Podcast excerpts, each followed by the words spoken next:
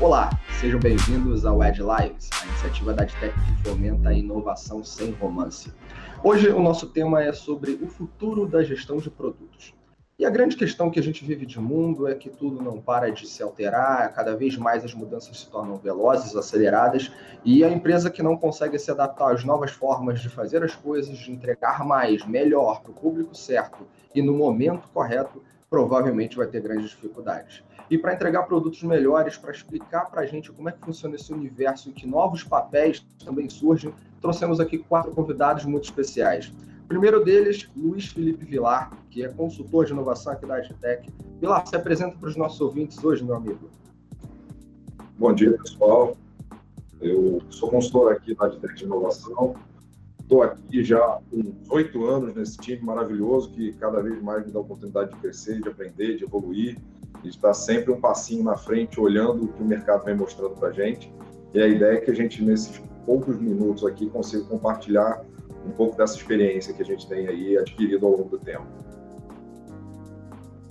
Obrigado. Bom, o nosso próximo convidado é o Luiz Coelho, outro Luiz. Luiz Coelho trabalha no Senac, ele tem competências que trafegam pelo universo empreendedor, gerente de produtos no Senac e tem bastante história para contar, né, Luiz? Bom dia, pessoal. Prazer estar com vocês, tá? É... Um monte de gente fera aí do mercado. Enfim, é... eu sou especialista de produtos no Senac, mas já atuei em empresas de telecom, é... consultorias, enfim. Vai ser um prazer trocar uma ideia com vocês aí sobre produto, que é algo que está super aí em voga e, enfim, tá, tá na moda. Show de bola. Essa é a questão, né? Tá na moda. E a moda traz coisas muito boas para a gente. Vamos aproveitar isso. Nosso próximo convidado, terceiro aqui a ser apresentado, é o Rafael Rosas. O Rafael Rosas tem uma longa jornada no universo dos seguros, também passando por, uma, por algumas experiências com o Insurtex, e hoje é superintendente dentro de uma seguradora que ele aqui vai falar e vai se apresentar. Fala, Rafa. E aí, pessoal, tudo bem? Prazer estar aqui com vocês, com esse grupo aqui super bacana para debater esse assunto. É, eu sou superintendente de canais digitais aqui da Icatu e tenho trabalhado nos últimos 10 anos aí muito no foco em transformação digital. É, vamos bater esse papo aí. Meus amigos, o nosso quarto convidado é o Tid. O Tid ele é Agile Coach Facilitador na EdTech tem atuado com a gente em alguns projetos de maneira muito singular, especial, e além de tudo é um baterista nato. Fala aí, Tid. Olá, bom dia a todos. É um prazer aqui compartilhar né, esse conhecimento, essas novas ideias para todos. É, para mim é um prazer estar aqui falando com vocês. Quero agradecer ao Vitor né, e à Adtech pela oportunidade e dizer também que estamos no circuito de treinamento falando também lá de produtos, como que é o ciclo de produtos, enfim. Temos muitas coisas para compartilhar aí nesse nessa pequena pequeno momento, mas vai ser muito enriquecedor. Show de bola, queridos. Bom, é mais uma vez um prazer ter a companhia de vocês aqui, aqueles que estão nos acompanhando, ouvindo e vendo e que mais tarde acompanharão lá no Spotify. Mais uma vez, uma honra ter vocês conosco. E vamos começar com uma questão que tem sido bastante polêmica dentro do cenário de Product Management. E aí eu vou aproveitar, Tid, que você acabou de falar, e Luiz, Luiz Coelho, essa eu vou mandar para vocês. A gente tem pesquisado, tem visto, tem conversado com clientes, os guests, e há normalmente algumas interpretações muito singulares sobre papéis que se cruzam nessa nossa nova realidade de produtos. Então a gente está falando aí do Product Manager, por exemplo, que é uma, uma figura relativamente nova dentro do contexto. Também temos o Project Manager, que já é uma figura clássica no mercado. E a gente tem vindo lá do Scrum o Product Owner. Então, Product Manager, Project Manager e o Product Owner. Meus queridos, qual é a grande diferença disso tudo? É tudo farinha do mesmo saco ou tem coisinhas diferentes que a gente precisa se preocupar? Tid e Luiz, como é que vocês matam essa? Então, essa figura do project manager, né? É, ela também já teve, já foi o, o, gerente de projeto. Eu acho que viveu aí sua fase de louros aí, né? Já foi o, o protagonista dentro de todo o processo de desenvolvimento de software, enfim, desenvolvimento de produto como um todo. porque ele, ele tinha uma, uma um papel muito importante, é, ao meu ver, que era de orquestrar é, toda a empresa é, para focar na, no desenvolvimento de, de, algum software, de algum produto, serviço, seja lá o que for, né? É, só que eu acho que o mercado atualmente, né, na busca até desse, desse ownership, desse, desse espírito de dono, é, acabou criando e, e, dando mais ênfase para o papel do gerente de produto, né? Porque se a gente pegar é, o conceito de projeto mesmo, o que é um projeto, né? Projeto é um empreendimento temporário, ou seja, que tem início, meio e fim, tá? Já se a gente pegar o conceito de produto e comparar, você vai ver que o escopo é muito maior do que o do projeto, né? Então, por que que hoje eu vejo que o, o, o gestor de produto está tendo um protagonismo e, e que, enfim, está talvez deixando o papel do gerente de projeto até para segundo plano e até substituindo em alguns casos, né? Porque o gerente de produto, cara, ele é o cara que vai tocar o produto desde, desde o momento em que a ideia nem está totalmente validada ainda, até, até o momento em que você vai definir até ter, finalizar o produto, acabar com o produto, né? Então, é, eu acho que para ocupar esse gap, né, que, que é justamente todo esse espaço, é, surgiu aí a figura, vem surgindo a figura do gerente de produto, né, que é aquele cara que saca de desenvolvimento, mas ele tem que sacar de marketing, tem que sacar de pesquisa, tem que sacar de uma série de outras disciplinas super importantes também, tá? E o Product Owner, nesse, nesse, nesse, em todo esse mecanismo aí, eu acho que é o cara que vai atuar nas empresas ágeis, mas focado, assim, um pouco menos estratégico e um pouco mais tático, talvez. Ou seja, ele está focado no desenvolvimento do produto, tá? E aí, qual é a confusão? Eu acho que a confusão é porque muitos POs estão fazendo né, o papel do, do PM, estão fazendo o papel do gestor de produto. Né? Principalmente em startups, né, em empresas menores, é, o PO ele acaba executando, né, é, é, tendo o papel desde lá do descobrimento do produto até o final, ou seja, é o PO que está sendo o, o gestor do produto mesmo, né?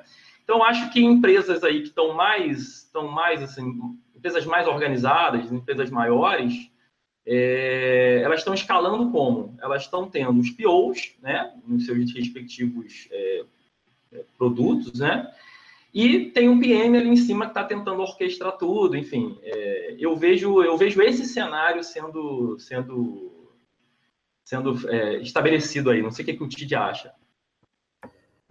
Bom, Luiz, eu compartilho muito da sua linha de raciocínio, para mim é perfeito. Desses três papéis, eu coloco muito a questão do gerente de projeto, também uma função temporária na, na, no contexto, onde ele vai atuar do começo ao fim em um projeto, tendo começo, meio e fim, independente se for ágil ou se for tradicional, mas ele tem ali pensando que um, um, tempo de validade naquele momento que está atuando no projeto. E suas responsabilidades é, são de orquestrar não somente o desenvolvimento, mas ele tem que orquestrar risco, tem que orquestrar custo, é, a questão do escopo, enfim, é, ele não está visualizando somente o produto, ele está visualizando o projeto como um todo. Colocando aí, só complementando até as observações do Luiz, eu, eu vejo o seguinte: o Product Owner e o PO, eles têm uh, funções distintas em um momento, no entanto, existe uma, uma parte que ela vai, vai existir uma intersecção, né? Que ambos têm as mesmas, as mesmas funções, as mesmas responsabilidades. No entanto, a gente pode dividir como o estratégico e o tático. Por exemplo, o PO, ele, eu coloco ele sempre como guardião do backlog. Ele é a pessoa que vai garantir que as histórias estão prontas, ele vai cuidar do backlog, vai fazer uma, uma liderança colaborativa junto com o time de desenvolvimento, acompanhar releases e, e dar os aceites é, das histórias no, na, no, na, no rito de demonstração. No entanto, existe ali uma, uma intersecção, que é a visão, roadmap, plano de releases, é, definir personas, contexto ali quando estou na concepção, uh, ser a voz do usuário, né, verificar ali o posicionamento uh, do, do, do que está sendo pedido. No entanto, o Product Manager, ele tem uma responsabilidade, digamos que um pouco diferente, porque eu coloco ele tendo a visão, é, sendo o guardião da visão uh, perante ao CEO, perante a, a, aos líderes mais é, high level estratégico da empresa. Então, ele vai ter uma gestão de portfólio de produto, fazer ali os, os business case, uh, verificar análise é, competitiva, vendo preço, promoção, praça, e com certeza acompanhando, como dito pelo Luiz, o ciclo de vida do meu produto, aonde ele iniciou, quando ele está no meu crescimento, quando recupera, a, quando ele está numa fase de maturidade e quando começa entrar ali na fase de declínio para poder recuperar também, ou com novas features, ou, ou, ou, até, ou até mesmo matando e criando um, um novo produto. Legal, gente. Eu vou agora vou fazer eh, uma provocação, pegando carona que vocês acabaram de falar, e levar para o Rafa e para o Vilar a seguinte provocação. Tudo que vocês estão falando está muito relacionado a essa digitalização do mundo, em que o digitalização no sentido da transformação digital, né? no sentido da gente entregar experiências de engajamento do cliente com a marca num contexto mais digital. E aí você vê nessa estrutura digital de companhias, por que esse novo papel, ou esse papel que, como a gente falou um pouco mais cedo, tem um quê de moda, porque está sendo falado com muita frequência, por que esse papel faz sentido, Rafa? Você que tem aí mais de 20 anos no segmento de seguros, acho que tem, tem bastante coisa para contribuir nesse ponto, e depois o Vilar complementa. Bom, como é que eu vejo é, essa questão desses papéis, né? Eu acho que é um processo evolutivo das empresas. Eu já me deparei com situação onde os três papéis ao mesmo tempo faziam sentido numa empresa. Porque eu acho que dependendo do tamanho da organização, como ela está estruturada, em que estágio de transformação digital ela está e que contexto de projeto ou produto digital você está construindo, pode ser que você demande mais ou menos de um dos papéis. Então, por exemplo, eu recentemente eu estava vivenciando um projeto que tinha essas três figuras. Então, você tinha o, o Product Manager, que fez a pesquisa, estudou o público-alvo, verificou a aderência de preço, é, validou essa aderência, verificou se tinha mercado para esse produto e trouxe esse projeto à tona. É, já o, o, o, Product Owner, o PO, né, que a gente chama, ele assume um papel de coordenar é, a implementação desse projeto, é, acompanhando a construção das histórias, é, montando o backlog desse projeto e ele sendo responsável pela interface entre essa visão de produto e o desenvolvedor. Então, fazendo esse meio do, meio do campo entre o desenvolvedor e, aqu, e, e aquela entidade que concebeu o produto. E aí, no meio do caminho, entra o papel do gerente de projeto é, fazendo toda a orquestração, montando reuniões, reportes, é, dando visibilidade para a alta direção sobre o andamento do projeto, apontando riscos do projeto. Então, o que eu vejo é o seguinte: é, para mim, na minha visão, eu acho que não tem uma fórmula de se um substitui o outro. Eu acho que pode ser que o PIO, dependendo do projeto, ele possa assumir competências, sim, de gerenciamento de projeto, ou pode ser que, por exemplo, uma startup, eu tenho uma figura que tem os três papéis ao mesmo tempo, mais ou menos assim como, como eu enxergo. É, eu concordo com você também, Rafael. Né? E eu acho que isso permeia agora uma outra camada que a gente acaba não falando tanto quando a gente fala de produto ou tecnologia, ou seja, quando a gente fala desse mundo de negócio, que tem muito a ver com o comportamental dessas figuras, né, desses papéis importantes aí. Eu creio muito que quando a gente fala de um product management, a gente está falando de um cara que está muito olhando para fora. É o cara que olha para o mercado, é um cara que entende como é que as coisas funcionam, ele está procurando sempre um padrão de dor do seu, do seu guest, né? Enquanto o nosso amigo Pio, ele está ali olhando, focado sempre no backlog. Então, acho que a grande diferença dessa história é que um olha sempre para fora, enquanto um olha sempre para dentro. Né? E aí, cada vez mais, se você for olhando e pesquisando, né, existe um grupo de produto no Vale do Silício, é, o Martin Kagan, que é um dos fundadores, né, ele diz que a meta pessoal dele é exterminar com o pior no mundo. ele quer que todo mundo. Polêmica no ar agora, né? Mas assim. Agora pegou. É, ele falou que o desejo dele é acabar com o pior no mundo. Ele fala que todo mundo tem que pensar sempre no seu usuário final lá, né? No seu guest final. Então ele quer cada vez mais é, conscientizar o PO que ele também tem que olhar para fora e tem que se preocupar com as questões problemáticas do dia a dia. E aí sim os produtos terão uma efetividade cada vez maior. E óbvio, quando a gente fala de gerente de produto, gerente de projeto, né, um product owner, todos eles numa mesma estrutura, a gente também tem um outro lado que fala sobre a maturidade de cada empresa, né? Quando você identifica que você precisa ter três papéis, ou quando você consegue entender que numa, numa única estrutura você tem uma pessoa que responde pelos três papéis, isso demonstra o quanto de desenvolvimento, o quanto de evolução você vai tendo no teu desenvolvimento do dia a dia e do teu trabalho, né? Acho sensacional tudo que vocês estão colocando, porque tem, fazendo uma, um paralelo, Ano passado, quando eu conversei com uma galera da Amazon lá em Seattle, os caras. Um, um, lá tem uma estrutura, quem teve num Ed Talks com a gente, tanto no Rio e São Paulo, a gente falou disso. Tem uma estrutura lá na área de desenvolvimento de produtos, né? São áreas de desenvolvimento de produtos, é dividido pela área de vídeo, e-book, por aí vai, né? Kindle.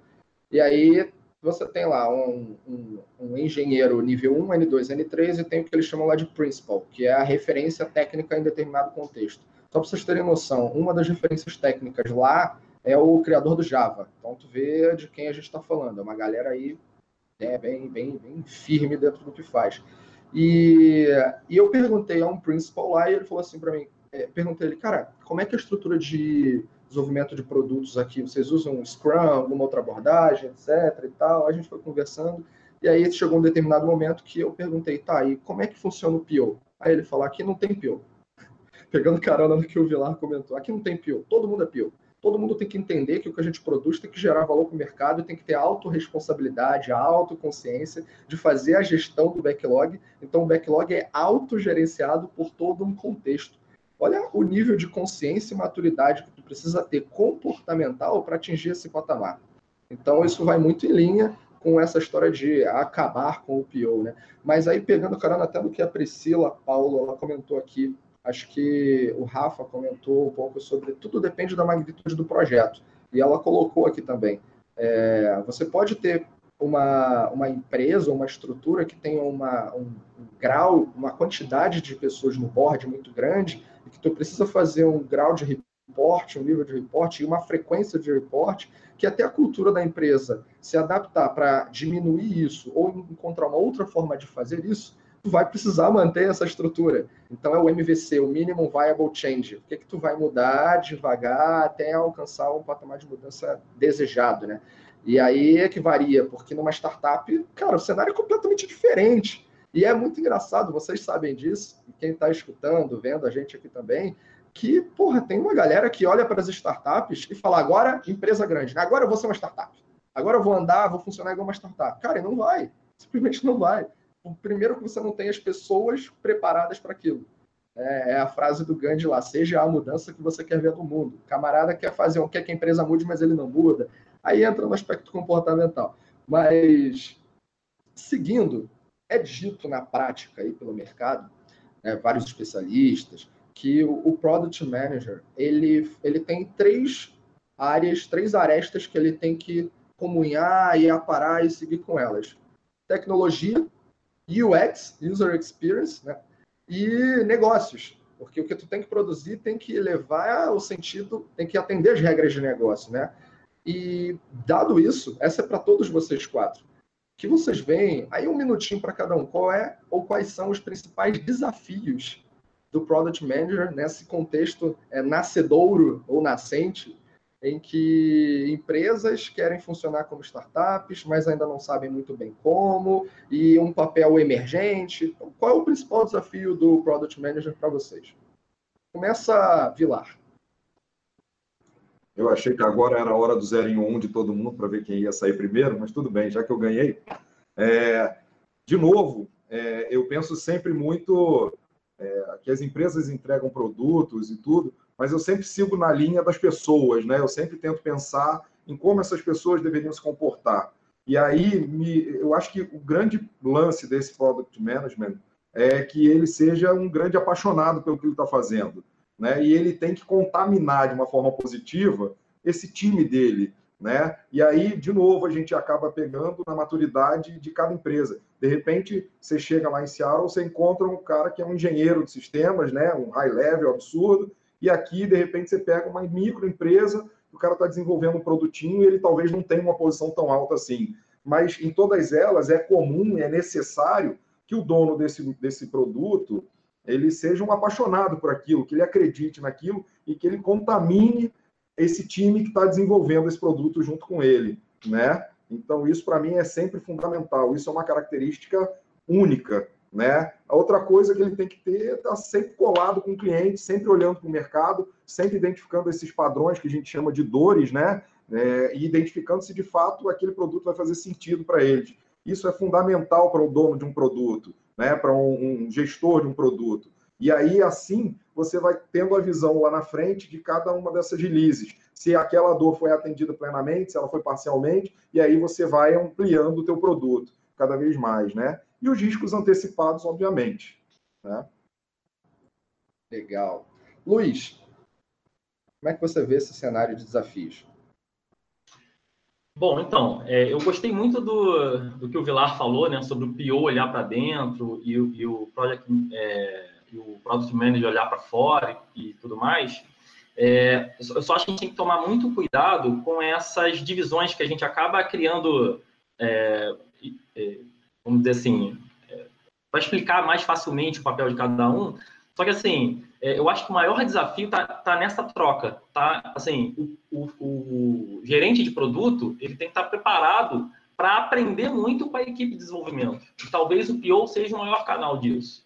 Porque é, eu acho que a maior dificuldade das empresas grandes em todo esse cenário, em trabalhar com gestão de produtos mesmo, é a, é a questão da, da, da cultura da experimentação que as empresas elas criam um orçamento anual, criam um roadmap de dois, três anos, e, enfim, elas não estão, talvez, preparadas para as mudanças que vão ter que acontecer no decorrer desse tempo. E é o, pior, é o, é o, é o gerente de produto que vai apontar quais são essas mudanças, né?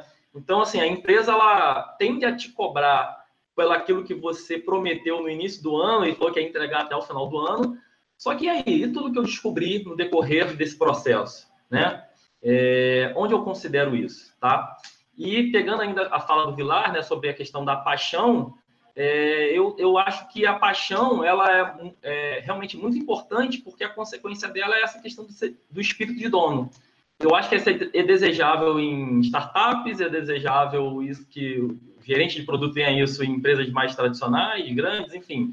Porque é, hoje, assim, as pessoas. É, é desejável que você, tenha, que você tenha aquela necessidade. Você tenha responsabilidades e que você assuma as responsabilidades do desenvolvimento do seu produto. Então, eu até acho que é, é, o, o, PM aí está ganhando muito destaque, por quê? Porque ele é o cara que, bicho, ele é responsável por vender, ele é responsável desde a fase de descobrimento até vender. Então, é, tem que ser um cara extremamente multidisciplinar, né? É por isso que muita gente até fala assim, ah, o, o gerente de produto é meio que unicórnio, né? É porque ele tem que ser extremamente transversal. Então, eu mesmo já trabalhei em algumas empresas como, como PO, tá? Como, hoje eu sou especialista de produto, sou uma espécie de PO realmente. Mas é, eu senti que para, para eu evoluir, para eu me tornar um gestor de produto, eu tinha que aprender sobre venda, eu tinha que aprender muito mais sobre marketing, eu tinha que aprender sobre publicidade, sabe? Então, é, eu acho que isso realmente é, é, é desafiador para esse profissional que vai estar à frente é, de demandas aí, à frente de produtos, né, nas suas empresas, independente das empresas, tá? Tentando ser o mais genético possível, independente do contexto. Show de bola. Tite.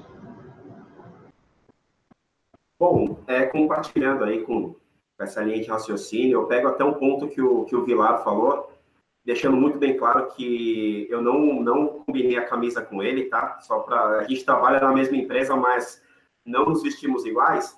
É, compartilhando com ele de raciocínio dele, existe sim uma intersecção entre negócio, uh, design, né, na, na, questão da descoberta, e tecnologia.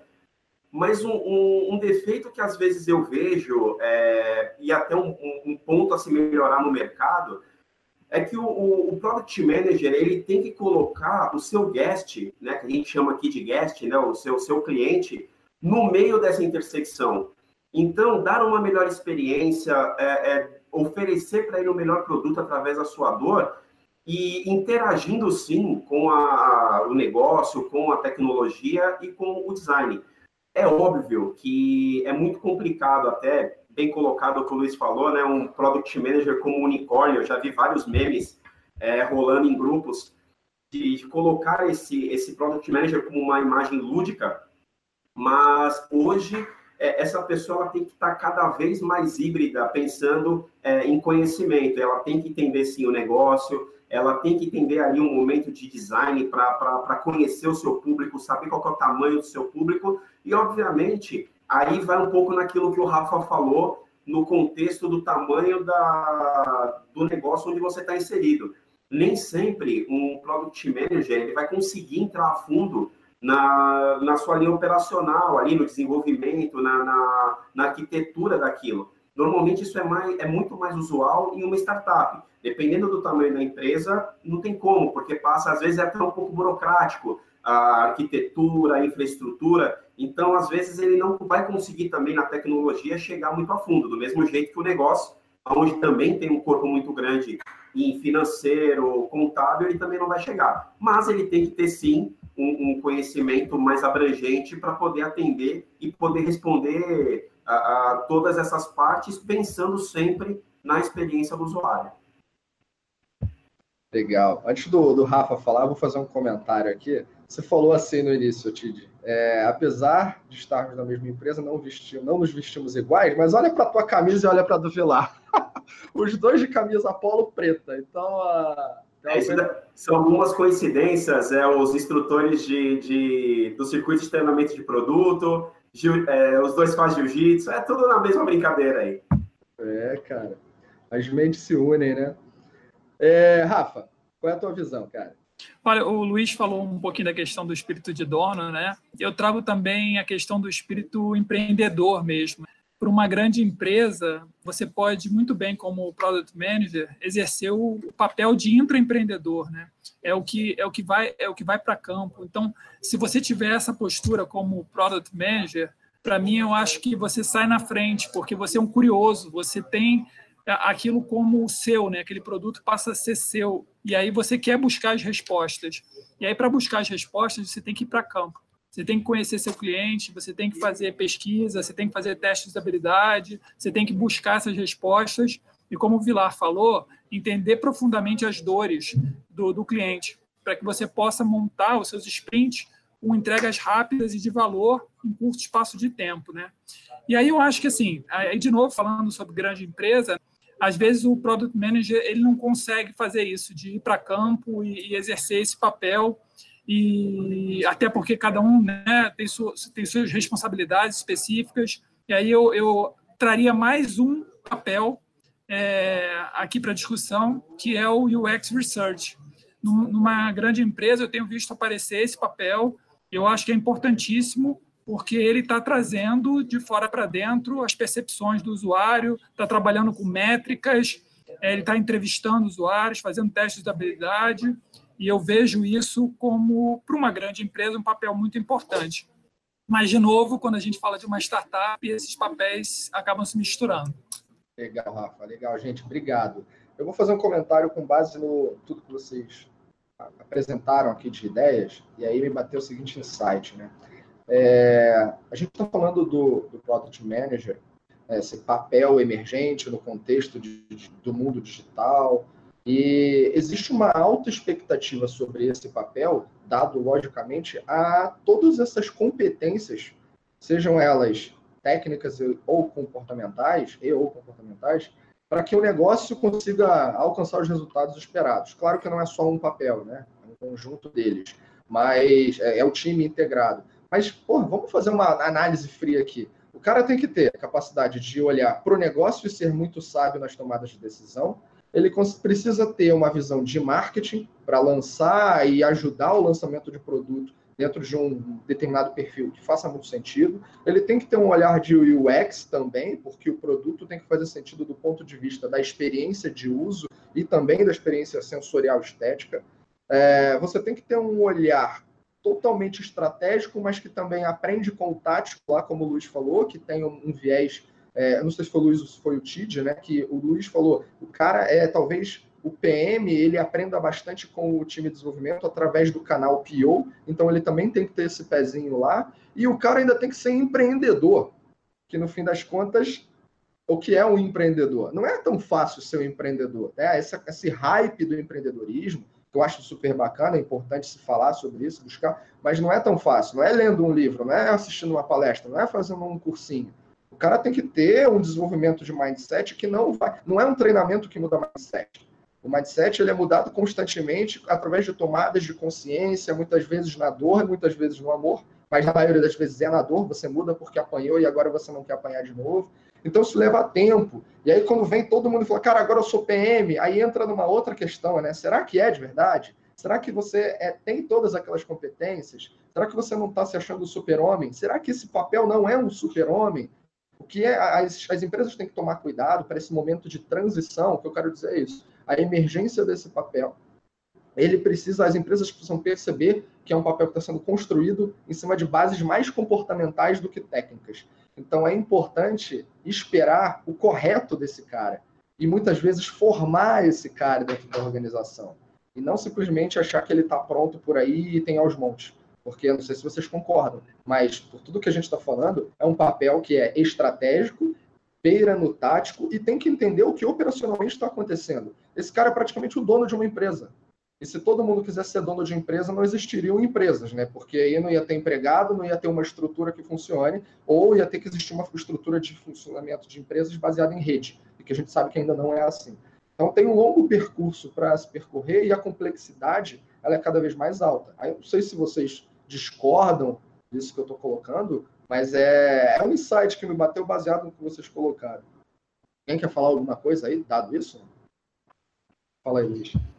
Então, cara, concordo plenamente e é, diria o seguinte: algumas as empresas assim mais organizadas, né, que têm recursos, estão começando a criar esses cargos, como o próprio Rafael aí definiu, né, um X-Research, tem um X-Writing agora, né, enfim, é, o, o papel do PM até para a gente entender que, tipo, é, um, é meio que um unicórnio, é um super-homem, cara, então o PM está virando uma área praticamente, não um papel, tá? Então, né? É, se a empresa tem condição né, de montar essa área, ótimo, mas é, eu, eu, vejo que o futuro aí da gestão de produto talvez não seja representada por um profissional, seja representada Exatamente, né? Seja pensar por uma área que tenha toda essa capacidade multidisciplinar e toda essa visão holística da, da empresa, toda essa visão holística, porque, cara, é, é, essa, essa questão de ter uma visão holística é super importante, porque eu, eu diria assim, eu hoje, como especialista de produto, uma boa parte do meu trabalho é fazer briefing, é conversar com marketing, é conversar com vendas, é conversar com a galera de pesquisa, né, pré, pós, enfim, ir a campo, Outro dia eu estava na Uruguaiana, cara, pesquisando e conversando com a galera que conserta celular na Uruguaiana. Entendeu? Então, é gostar desse dia a dia de você não ter rotina, de você né, é, tá cada dia imerso em uma disciplina. É, enfim, eu já vi até alguns PMs famosos aí falando que montam agendas do tipo, ó, hoje eu só vou pensar em finança, segunda-feira eu penso em finança, terça-feira eu penso em marketing, já dividindo assim, é, tentando se organizar porque de fato é um. Se você assumir é, esse papel que a gente está vendo aqui, que talvez se for uma área fique, fique mais organizada, né? mas se você assumir esse papel, você vai ter que ter uma organização diferenciada, né? E você vai estar tá falando de muita coisa ao mesmo tempo. É, e aí, é, eu só complementar uma coisa é, que também na questão do papel, né? Pelo fato de, de, tá, é, de ter uma visão compartilhada com muitas, muitas áreas, também entender que um gerente de produto, um product manager ou um product leadership, ele não é chefe de ninguém. E entender justamente isso, é trabalhar de uma maneira onde ele tem uma liderança é, naquele contexto, mas ele tem uma liderança colaborativa. Foi até o que o Luiz falou. De repente, é, o Product Manager não, não é um papel e sim uma área. Por isso é que cada vez mais essa pessoa que vai assumir esse papel, ele tem que ter um perfil colaborativo, que saiba que todo mundo faz parte é, do contexto da evolução do produto. Ou seja, né, o que tu está falando aí, Titi, é galga também as competências, passa pelas competências de liderança muito forte, é o que vocês também já colocaram. E aí recomendo a quem não assistiu e não pôde ouvir, ou não pôde ouvir o último episódio, o episódio anterior do, das nossas lives, do Ed Lives, foi sobre liderança criativa. Acho que faz bastante sentido o, complemento de uma, de uma competência com a outra, né? É, de uma competência dentro desse universo do Product Manager. E aí eu lanço para Rafa, para você e para o Luiz Coelho essa é a, é a, seguinte questão: vocês que estão fora da AdTech, né, estão no mercado e que contratam fornecedores e por aí vai, vocês acreditam que o, o PM, o Product Manager, é o profissional mais cobiçado dentro dessa nova régua de papéis no universo digital?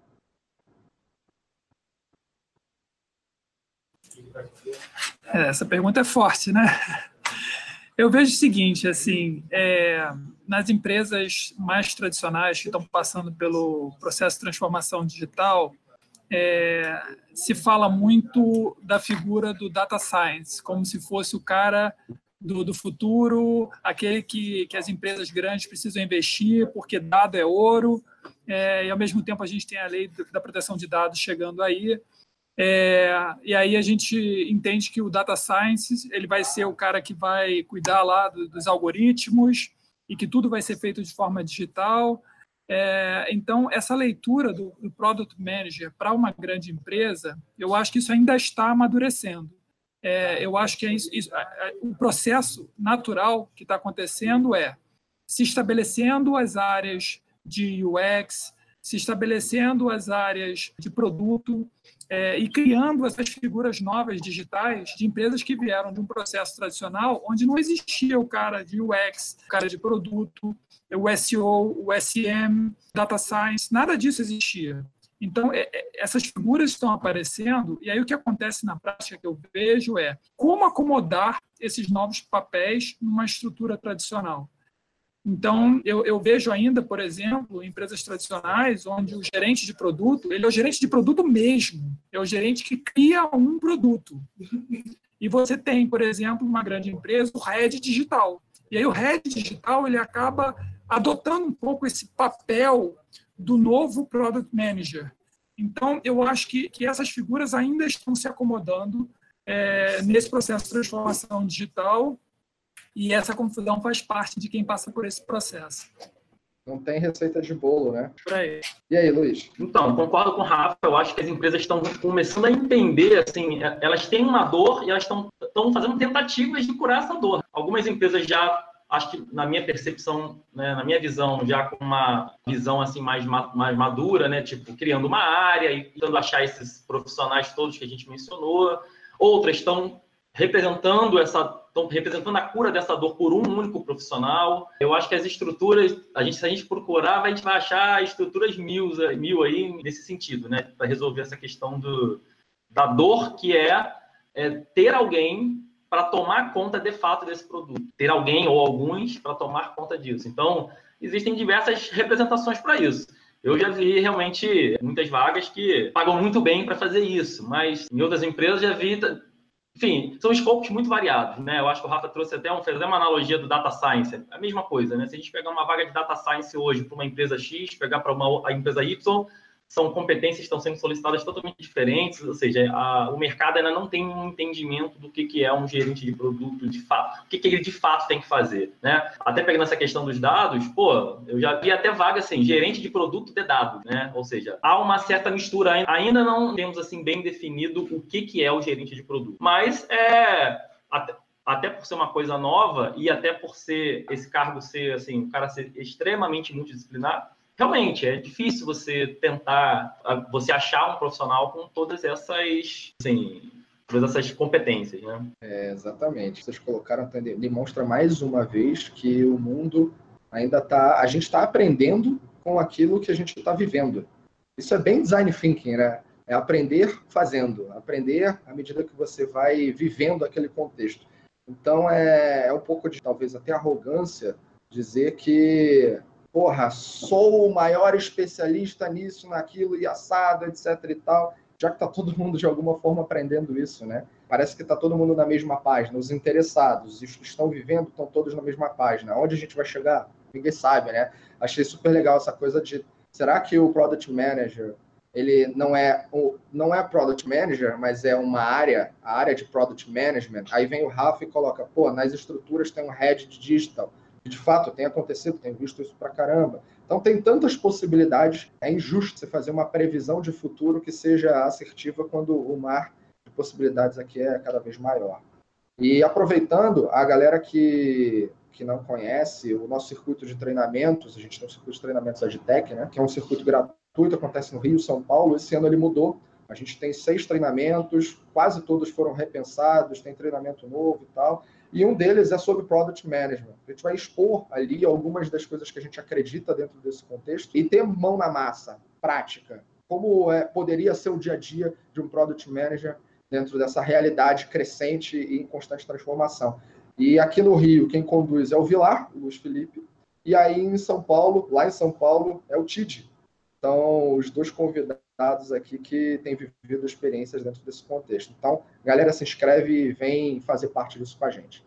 E, meus queridos, chegamos aqui no nosso horário. É, devo dizer, naturalmente, que foi um enorme prazer. Primeira vez que a gente faz uma live com, com quatro pessoas, além de mim, a quinta aqui, e a galera que acompanhou com a gente. Então foi um enorme prazer e eu quero que cada um tenha um minutinho aqui de recomendações, palavras, qual é a dica que vocês dão ou dariam para as pessoas dentro desse contexto, que algumas, inclusive, querem se tornar product managers, né? Mas qual é o recado final para vocês depois dessa discussão aqui? E aí, começando, Vilar, Tid, Luiz, Coelho e depois Rafa. Cara, é, eu acho que é muito vasto, é muito amplo, né? Quase o unicórnio aí, como foi citado. É, você falar para um cara um monte de coisa, eu acho que não ia adiantar. Ele tem que ter mindset, tem que ter é, paixão, ele tem que ter uma série de outras coisas ali. Eu acho que o principal para um novo product management, ou para quem está querendo entrar nessa área, eu acho que é o cara ter um, um dedinho assim, um olho um, um, pouco mais carinhoso, né? uma, uma característica mais de, de, de carinho com o problema. Pensar muito mais, se apaixonar muito mais pelo problema do que pela solução. E só assim a gente consegue andar de uma maneira a pensar em produtos que de, façam, de fato façam sentido para a gente. Né? E obrigado aí mais uma vez pela oportunidade, obrigado por estar do lado desses feras aí e espero vocês no treinamento. Bom, é, a minha visão, né, um, digamos que dicas para quem quer se inserir nesse contexto, é, eu aproveito aí uh, um pouco do que o, do que o Vilar falou. Essa pessoa, ela tem sim que ser apaixonada por problema, por, por entender, por investigar. Então, é, é uma pessoa que ela está realmente apaixonada por problema, apaixonada por, por, por, resolver as dores das pessoas e também não pode se apaixonar por soluções. Ela tem que ela tem que estar ali é, é fixada nos problemas. E como ele tem esse viés híbrido, né? Eu não gosto muito dessa palavra, mas é um, é um, um, um viés que ele tem que entender é, várias outras áreas. Então, muito vai dessa mudança do comportamento. Se ele realmente quer entrar nessa área, é, tem que ter aí um ir com a cabeça aberta, coração aberto, porque as coisas, principalmente quando a gente fala um pouco de ágil, é algo que eu já estou já há quase 10 anos no mercado e, e mesmo assim você vê muitas coisas, é, muitas pessoas ainda fechadas ainda para essa abertura de novo, novo mindset. Então, a pessoa tem que ir aberta, aberta a novidades, aberta a, a explorar, aberta a conhecer e como também é, essa, essa, esse papel está em dança, está em inserimento ainda no mercado, é óbvio que ele não é nada definido ainda. Então ele está sendo criado, está sendo é, desenvolvido e está sendo cada vez mais, é, é, é como posso dizer, esculpido para que possa dar um melhor resultado no futuro. Uh, como até o final, agradeço uh, mais uma vez pela oportunidade. Um abraço aí para todo mundo. Cara, só fera falando hoje com a gente. Um abraço aí para o Vitor também, pro, não sei se o Ricardo está tá nos ouvindo também. E convido vocês, né, uh, no dia 18 e dia 20 de março, a fazer parte aí desse, dessa nossa conversa de compartilhar mais conhecimento do, do curso de Product Management aqui em São Paulo. E vai ser bem divertido, garanto para vocês.